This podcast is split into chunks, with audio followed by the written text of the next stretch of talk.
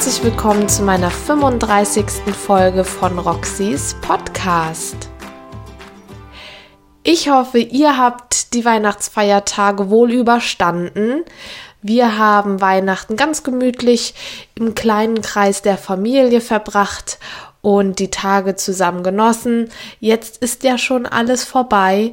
Der Dezember ist meiner Meinung nach einfach so schnell vorbeigegangen, dass man überhaupt nicht richtig genießen konnte. Ich als Weihnachtsmensch kann ja gar nicht genug von den Weihnachtstagen haben. Jetzt ist es alles schon vorbei und Silvester steht bevor. Heißt, wir machen es heute noch mal richtig spannend, denn es ist meine letzte Folge für dieses Jahr. Und meine letzte Folge für 2019 ist auch irgendwo was Besonderes, denn der Verlag, der mir dieses Buch zugeschickt hat, ist ähm, ja steht noch in den Startlöchern, sage ich mal. Also ist noch ziemlich neu und ich bin natürlich immer froh, wenn ich viele Menschen dann darauf aufmerksam machen kann oder äh, solche Projekte unterstützen kann. Da bin ich immer total stolz drauf, wenn ich da helfen kann. Es geht um den Maximus Verlag. Ähm, ich habe auch eine ganz, ganz tolle Weihnachtskarte von euch bekommen. Vielen, vielen Dank dafür. und das Buch ist Opfer ohne Blut von Lasse Blom. Es ist ein Schwedenkrimi und Schwedenkrimis sind natürlich meine Spezialitäten.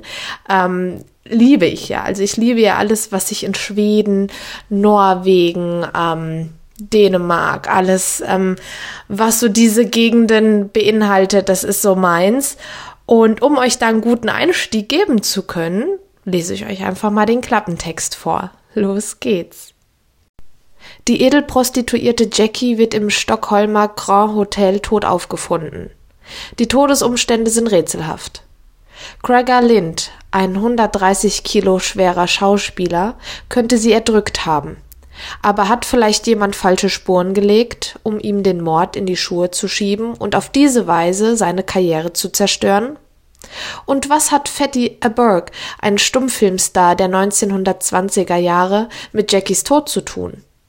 Kommissar Kaspar Mank nimmt die Ermittlungen auf. Bald gibt es einen zweiten Toten. Und einen dritten, beide grässlich zugerichtet. Mank sucht den Mörder unter Staatsanwälten, Pantomimen und Zuhältern.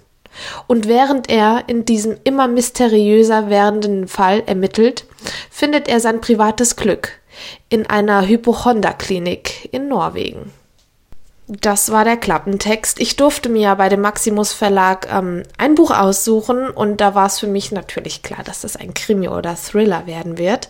Als ich dann Opfer ohne Blut gesehen und gelesen habe, wusste ich direkt, das möchte ich sehr, sehr gerne lesen. Als dann noch dieser Klappentext hinzukam, habe ich mir gedacht, ich hoffe, ihr verschickt schnell. Denn ich finde diese Mischung aus diesen mysteriösen Fällen und Situationen so ansprechend und es ist nichts, was man öfters mal liest. Also diese Konstellation, die ist einfach perfekt. Aber bevor ich direkt mit meinem Fazit hier starte, lese ich euch mal ein paar Seiten vor und dann kommt mein Fazit. Also legen wir mal los. Sie beobachtete den Zwerghasen schon seit Tagen. Der Hase trieb sich im Flur herum, seit die Mutter den Spiegel dort angebracht hatte. Der Spiegel reichte nicht ganz bis zum Boden, und wenn der Hase sich davor hockte, konnte er nur seine Ohren sehen. Sie wusste das genau. Sie hatte sich einmal neben den Hasen auf den Boden gelegt, so dass sie auf Augenhöhe mit ihm war. Er war schwarz, aber er hatte einen weißen Bauch. Auch seine schwarzen Löffel hatten weiße Flecken. Sie mochte ihn. Er war sehr anschmiegsam. Aber zur Zeit interessierte sich der Hase nicht für sie. Es war Samstagvormittag. Der Vater war überraschend ins Büro gefahren. Er hatte einen Zettel hinterlegt. Die Mutter war auch nicht zu Hause. Sie wusste nicht, wo die Mutter war. Vielleicht war sie einkaufen. Sie selbst hatte bis elf Uhr geschlafen, aber jetzt war sie in den Flur hinausgegangen und wollte in die Küche Milch holen, als der Zwerghase vor ihren Füßen in Richtung Haustür hoppelte. Dort angekommen, stellte er sich auf die Hinterpfoten, als müsse er einen Angreifer einschüchtern. Schließlich senkte er seine Vorderpfoten und seinen Kopf, so dass die Ohren den Boden berührten. Dann lief er los. Er raste den Flur entlang, als wären tausend Höllenhunde hinter ihm her. An der Ecke, an der sie stand, bog er nach links ab und lief schnurstracks auf den Spiegel zu, der am Ende des rechtwinkligen angelegten Flurs angebracht war. Zwanzig oder dreißig Zentimeter vor dem Glas sprang der Hase ab. Er flog mit flatternden Ohren und knallte gegen den Spiegel. Er rutschte zu Boden, schüttelte sich und hoppelte davon, als wäre es ihm peinlich, was er gerade eben getan hatte. Sein Hals wirkte verrenkt. Er schüttelte sich noch einmal, als könnte er seinen Hals dadurch wieder einrenken. Der Hase hatte also zu dem anderen Hasen hinüberspringen wollen, dachte sie, oder zu Häsin. Am Nachmittag fand sie Sperma an ihrem Kuschelhasen, die sie auf dem Sofa in ihren Schlafzimmern drapiert hatte. Molly hatte verstanden. Man musste die Rammler stoppen. Alle. Kommissar Kaspar Mank fuhr in einer der besseren der ihm zur Verfügung stehenden Stimmungen die Stadtautobahn Essinger-Läden entlang. Er hatte die ganze Nacht und den halben Tag bei Lovisa verbracht, und er hätte traurig sein können. Sie hatte nämlich am Morgen gesagt, dass sie keine Beziehung mit ihm haben wolle.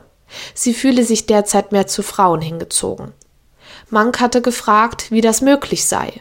Fünf Wochen mit ihm, einem Mann, zu schlafen und sich dann mehr zu Frauen hingezogen zu fühlen? Luisa hatte geantwortet, es sei schwer für einen Heterosexuellen eine Bisexuelle zu verstehen. Sie hatten dann fünf oder sechs Stunden geredet.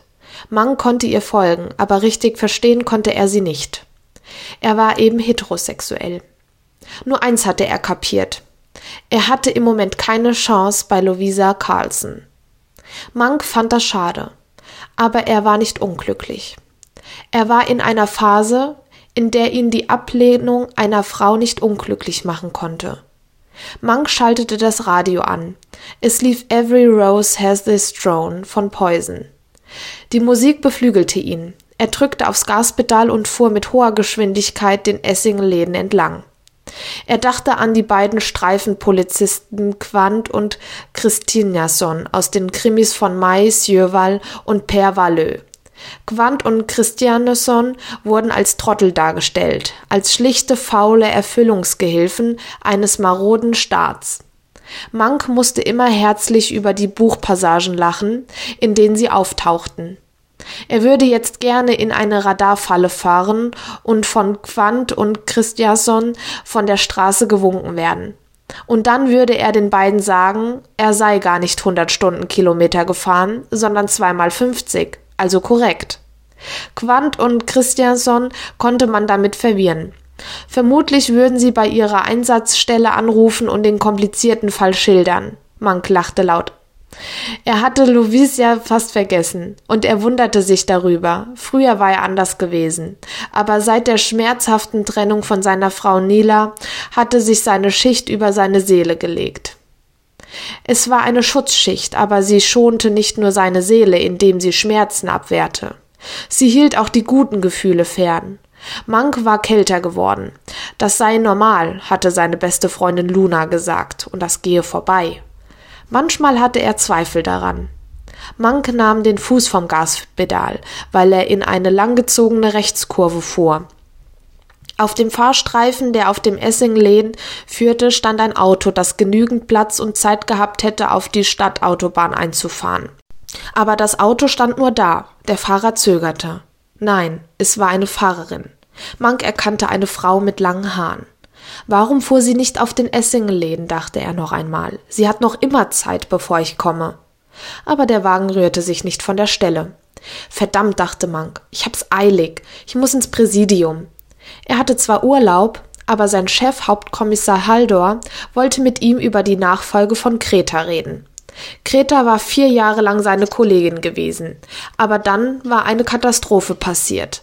Bei einem Einsatz war sie getötet worden. Ein Sondereinsatzkommando der Polizei hatte sie versehentlich mit zwei Kriminellen in die Luft gejagt.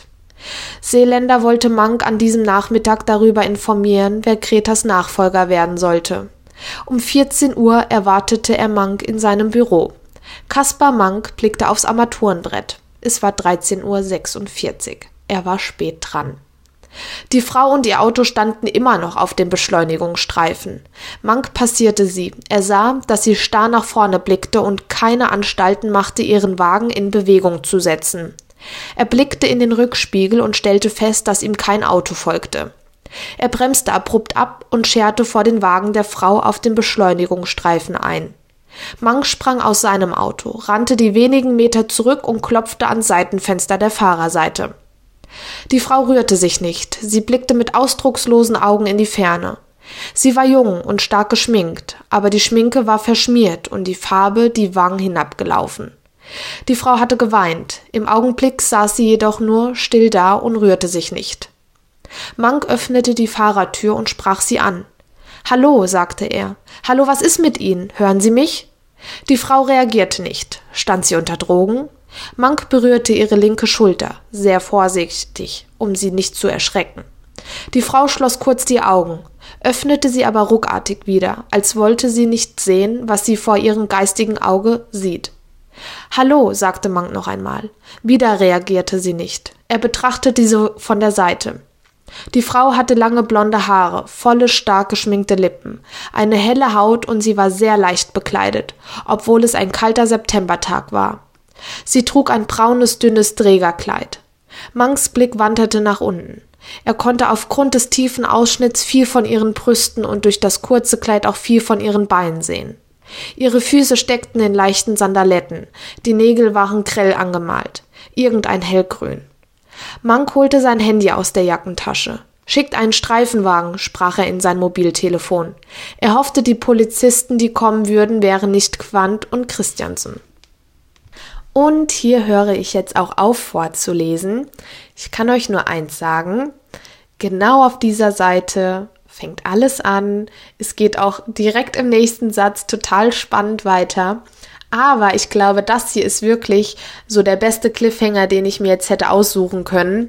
Somit habe ich euch vielleicht ein bisschen angeregt, das Buch lesen zu wollen. Das würde mich natürlich sehr, sehr freuen, denn es ist wirklich eine unbeschreiblich gute Geschichte was mich am meisten ähm, gecatcht hat, kann ich sagen, ist die Umstände, wie die Protagonisten zueinander stehen. Ich muss ja aufpassen, was ich sage, weil ich möchte euch ja nichts verraten, ja, keine Spoiler. Das werden wir jetzt in der letzten Folge für dieses Jahr auch nicht ändern.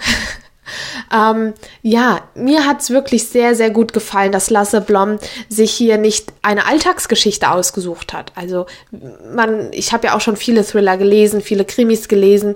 Irgendwo hat es immer so das gleiche Schema. Aber bei dem Buch hier haben wir Handlungen, die man so nicht liest. Kann ich das so ausdrücken? Ich glaube schon. Wer jetzt nicht weiß, was ich damit meine, soll mich doch bitte mal auf Instagram anschreiben, dann äußere ich da noch mal ein bisschen mehr was dazu.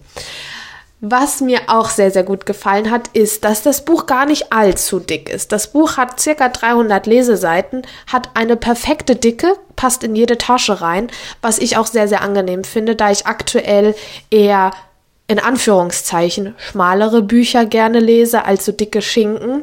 Ich hatte ja ähm, jetzt letztens erst den Kastanienmann vorgestellt. Der hatte 600, Anfang 600 Seiten. Das war, wow, das ist schon, dieses Buch hat auch jede Seite gebraucht, das habe ich auch erwähnt. Aber es ist viel und deshalb genieße ich es gerade so ein bisschen, gute Bücher äh, in, in, in schmalem Format zu haben, in Anführungszeichen. 300 Seiten sind auch einiges. Ähm, es ist auch mein erstes Buch von Lasse Blom. Ähm, ich kannte den Autor vorher auch nicht. Ich finde es aber toll, mit was für einer Liebe zum Detail er die Landschaften und die Situation an sich beschrieben hat. Das hat man auch nicht oft. Also man hat wirklich das Gefühl, man wäre selber schon in Stockholm gewesen, ja. Also er bringt dem Leser diese Stadt wirklich so, so nah und das ist wirklich toll, denn du fängst an zu lesen und dein Kopfkino geht direkt los und das ist das Wichtige beim Lesen. Meine Meinung. Jeder hat ja da einen anderen Wert, ähm, der ihm wichtig ist, aber so, das ist so genau meins. Und ich bin natürlich total neutral an diese Sache hier rangegangen, an das Buch, was auch wirklich gut war.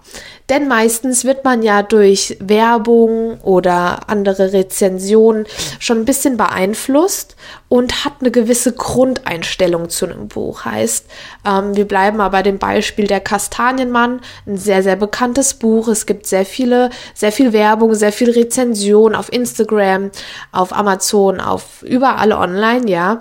Und ähm, dann sieht man ja schon eine Tendenz. Ah, das Buch kommt gut an, ah, das Buch kommt eher weniger gut an. Und ähm, dann lässt man sich ja schon so in eine Ecke ziehen. Hier fand ich es wirklich sehr, sehr angenehm, dass ich überhaupt gar keinen Bezug zum Verlag und zum Autor hatte. Und somit hatte ich wirklich auch mal so mir selber die Chance gegeben zu sagen, ähm, Roxanne, setz dich jetzt einfach mal dran und wenn dir mal was nicht, also wenn dir was nicht gefällt, schreib dir das alles mal so ein bisschen auf und ähm, vergleich das mal mit Büchern, die du bereits gelesen hast, ja, wie du da dann rangegangen bist. Und ich muss sagen, dass ähm, je neutraler man an die Bücher rangeht, umso schöner werden sie nochmal, ja, auch wenn man unbewusst zulässt, dass man sich beeinflussen lässt, ja. Und hier hat sich dann für mich auch so ein bisschen die Frage ergeben, und da kommen wir auch schon direkt zu meinem Community Talk. Ähm, wie ist es bei euch? Haben euch schon mal Bücher nicht gefallen? Ähm, und wenn ja, warum?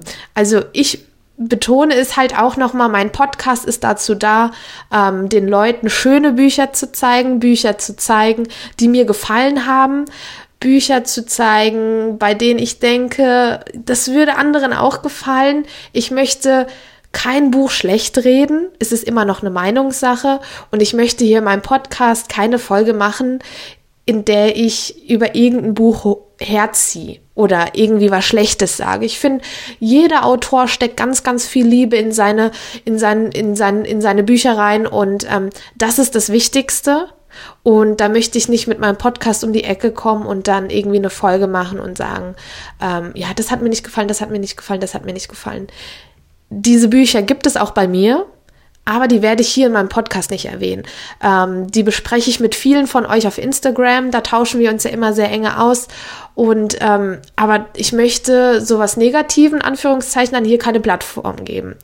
Und deshalb würde ich doch einfach mal sagen, Mädels, ihr erzählt mir jetzt mal, was bei euch schon so los war und was euch dann an diesem Buch auch nicht gefallen hat. Ich bin gespannt. Hallo, mein Name ist Annika von dem Account Booksy und ein Buch, das mir nicht so gut gefallen hat, war die Bestimmung 3, weil in dem dritten Buch eine zweite Erzählansicht dazugekommen ist und man sich dann vorher nur mit einer Erzählansicht identifiziert hat und die zweite fand ich dann ein bisschen zu viel. Und außerdem fand ich es nicht so gut, dass das Thema vom ersten Teil fast nicht mehr aufgegriffen wurde und es um etwas ganz anderes ging. Und äh, außerdem stört es mich bei Büchern, wenn man sich mit den Protagonisten gar nicht identifizieren kann oder wenn der Schreibstil mir halt nicht gefällt. Aber das ist ja immer Ansichtssache. Also ein gutes Buch macht für mich vor allem die Umsetzung der Geschichte aus. Das heißt, ich brauche irgendwie sehr plastisch beschriebene Charaktere, ähm, sehr bildhafte Spielorte oder generell einen sehr guten Schreibstil vom Autor oder der Autorin. Und ich habe deswegen auch zwei Pleiten bei Büchern erlebt, äh, aus Genres, die ich generell nicht so oft lese. Äh, zum einen war das ein Thriller, das Treffen, der war einfach total sinnlos und sehr, sehr blutig und hat überhaupt, also war für mich einfach überhaupt ein richtiger Flop. Und dann äh, mehrere Bücher aus dem Bereich Erotik, weil ich da das Gefühl habe, dass vor allem da die oben, also die Punkte, die ich eben genannt habe, viel zu kurz kommen. Ähm, und deswegen mich zum Beispiel Thoughtless von S.C. Stevens überhaupt nicht überzeugen konnte. Genauso wie die ganze Fifty Shades of Grey Reihe. Das war mir einfach alles ein bisschen zu platt. Deswegen lese ich, äh, ja, eigentlich zukünftig nur noch Bücher aus Genres, wo ich wirklich weiß, dass sie mir wahrscheinlich gefallen werden und informiere mich auch sehr, sehr gründlich, bevor ich mir ein Buch kaufe. Also mir hat das Buch von Julia Wieland, Mein Jahr mit dir, gar nicht gefallen. Das habe ich dieses Jahr gelesen. Das ist eine Liebesgeschichte. Ähm, da geht es darum, aus einem One-Night-Stand entwickelt sich quasi mehr.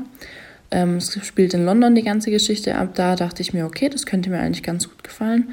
Das Problem allerdings bei dem Buch war dann für mich, das ist, ähm, der Schreibstil war an sich okay, war auch relativ flüssig, Aber die Geschichte war für mich, die hat mich gar nicht berührt. Leider war das so für mich, ah, okay, es muss Drama rein, es muss Liebe rein, es muss Schnulz rein. Da hat man eine Liste quasi abgehakt. Und so kam das für mich dann auch während dem Schreiben auch rüber, dass man einfach da so einen Liebesroman hingeklatscht hat, den man nach einer Liste abgearbeitet hat. Und deswegen hat mir das leider gar nicht gefallen, weil die Geschichte hätte mehr Potenzial gehabt. Aber es war eben einfach mit keinen Gefühlen für mich, die für mich rübergekommen sind. Deswegen hat mir das Buch leider überhaupt nicht gefallen. Hallo, ich bin Patricia von Shades of Paper und ich wurde auch gefragt, ob ich vielleicht ein Buch vorstellen möchte, das mir nicht ganz so gut gefallen hat. Ich musste da zum Glück erstmal ein bisschen überlegen, weil die meisten Bücher, die ich lese, mir eigentlich echt sehr gut gefallen oder zumindest kein richtiger Reinfall für mich sind. Aber das letzte Buch, was mich nicht so richtig überzeugen konnte, war Cold Storage von David Kopp. Es geht da um ein super Virus, der ausbricht und aufgehalten werden muss, um nicht die Menschheit auszurotten. Und ich glaube, dass dieses Buch als Actionfilm richtig spannend gewesen wäre, aber in Romanform war es mir einfach ein zu großes Durcheinander hin und her mit vielen Explosionen und tausenden Dingen, die gleichzeitig passieren, sodass ich nicht richtig mitgekommen bin und das Buch leider nicht so ganz das Richtige für mich war. Vielen, vielen Dank für eure Nachrichten, auch dass ihr wieder so zahlreich teilgenommen habt. Man merkt aber auch hier, der Trend ist schon so ein bisschen überall in dieselbe Richtung. Also wir alle achten halt auch sehr, sehr viel auf den Schreibstil eines Buchs. Das muss natürlich flüssig klappen. Und dann was mir jetzt persönlich auch aufgefallen ist, ist, dass wir alle nicht zu viel nebeneinander haben möchten. Also es muss schon eine Struktur im Buch sein. Ähm, alles andere ist natürlich persönliches Empfinden. Ich finde es toll, dass ihr eure Meinung heute mit eingebracht habt. Vielen, vielen Dank dafür. Und Genau, aber das Thema, das ich heute mit meiner Community besprochen habe, ist natürlich kein Anlass ähm, für dieses Buch heute, weil dieses Buch heute von Lasse Blom, Opfer ohne Blut, hat mir natürlich sehr, sehr, sehr gut gefallen. Habe ich ja jetzt auch schon des Öfteren gesagt. Ähm, aber ich wollte mich dann einfach nochmal so ein bisschen mit der Frage beschäftigen. Ich finde, man sollte sich auch immer so ein bisschen selber reflektieren, egal in welchen Lebenssituationen. Oder ähm, wenn man denkt, ah ja, bei mir läuft's ja alles so gut und ach, ich habe hier mein Leseverhalten und so aber man muss ja auch so ein bisschen über den Tellerrand hinausblicken. Und somit kommen wir auch schon zu den Informationen zum Buchkauf. Das Buch hat, wie bereits erwähnt, circa 300 Leseseiten, kostet im Taschenbuchformat 9,99 Euro und als E-Book bezahlt ihr 4,99. Finde ich alles vollkommen legitim und ist alles wirklich noch im Rahmen. Falls ihr Fragen zu dem Buch habt, dürft ihr natürlich auch gerne den Maximus Verlag anschreiben auf Instagram. Ich verlinke euch die Seite auch noch auf meiner Instagram-Page. Ihr dürft mich anschreiben. Ich bin natürlich immer froh, wenn wir da ähm, uns miteinander austauschen, wenn ich euch Rede und Antwort stehen darf. Und somit sind wir mit meiner letzten Folge für 2019 zu Ende. Ich habe mir die ganze Zeit überlegt, mache ich irgendwie was Besonderes oder so, zünde ich eine Wunderkerze an, aber das habe ich jetzt alles mal gelassen. Ähm, wir machen alles so wie bisher. Ich freue mich auf jeden Fall auf ein neues Jahr mit Roxys Podcast. Ich habe nächstes Jahr einjähriges. Da lasse ich mir dann auch auf jeden Fall was Besonderes einfallen. Ähm, ja, ich beende 2019 mm, mit einem wunder, wunderschönen Gefühl und mit, mit einem Gefühl von Erfüllung, weil durch ähm, sowas fällt mir dann auch ziemlich schwer zu sagen, weil ich total stolz auf mich bin, was ich hier gemacht habe. Und ja, ich verdrücke keine Träne, aber ich bin ein sehr, sehr ähm, ein sehr emotionaler Mensch und auch ein sehr, ähm, ja, ich, ich, ich drücke gerne meine Gefühle aus, auch wenn jemand anderes was Tolles macht. Ich, ich bewundere den dann und sage, ah, toll und so. Und deshalb ähm, bin ich total glücklich darüber, dass ich Roxys Podcast gestartet habe und dass es mich jetzt schon bald ein Jahr gibt. Ähm, auch, dass ich so viele Leute kennenlernen durfte. Ich habe so viele tolle Mädels kennengelernt, das ist der Wahnsinn. Ähm, wir haben so eine ganz, ganz tolle Community. Ich habe so viel tolle Ansprechpartner bei den Verlagen und auch generell, was ich mir für Türen geöffnet haben durch meinen Podcast, ist der Hammer. Und ich bin glücklich, wenn ich euch mit meinem Podcast äh, sonntags oder dann auch, egal an welchem Wochentag, ähm, für 15 bis 20 Minuten, manchmal natürlich auch länger, äh, den Tag verschönern kann und ich dann eure Nachrichten bekomme, ähm, dass ihr euch das Buch jetzt auch holen möchtet oder dass euch die Folge gefallen hat, dass euch meine Stimme gefällt, wenn ich erzähle oder vorlese. Und ähm, ja, ich ähm, bin sehr, sehr glücklich auch, dass es wirklich äh, von Monat zu Monat immer mehr Zuhörer werden. Ich weiß, dass so ein Podcast ähm, für viele nichts ist vielleicht, weil sie eher dann YouTube-Videos gucken, weil sie gerne noch was Visuelles vor sich haben möchten. Aber ich denke mir, egal ob man sein Zimmer aufräumt, die Wohnung putzt oder mich zum Einschlafen hört. Ich krieg oft gesagt, du Roxy, sei mir nicht böse, aber ich höre dich so gerne zum Einschlafen das ist das größte Kompliment, was ihr mir machen könnt, weil ihr könnt, während ich erzähle, entspannen und das ist Sinn und Zweck und das macht mich sehr, sehr glücklich. Aber okay, wir wollen ja jetzt hier nicht äh, irgendwie anfangen, ähm, sentimental zu werden. Ich wünsche euch einen tollen Silvesterabend. Kommt gut ins neue Jahr rein. Bleibt gesund. Ähm, bleibt erfolgreich. Bleibt ähm, kreativ. Und ähm, ich wünsche euch wirklich nur das Beste. Und wir hören uns dann im neuen Jahr wieder. Fühlt euch alle gedrückt und ähm, ja, dann bis nächste Woche. Macht's gut und einen guten Rutsch. Tschüss.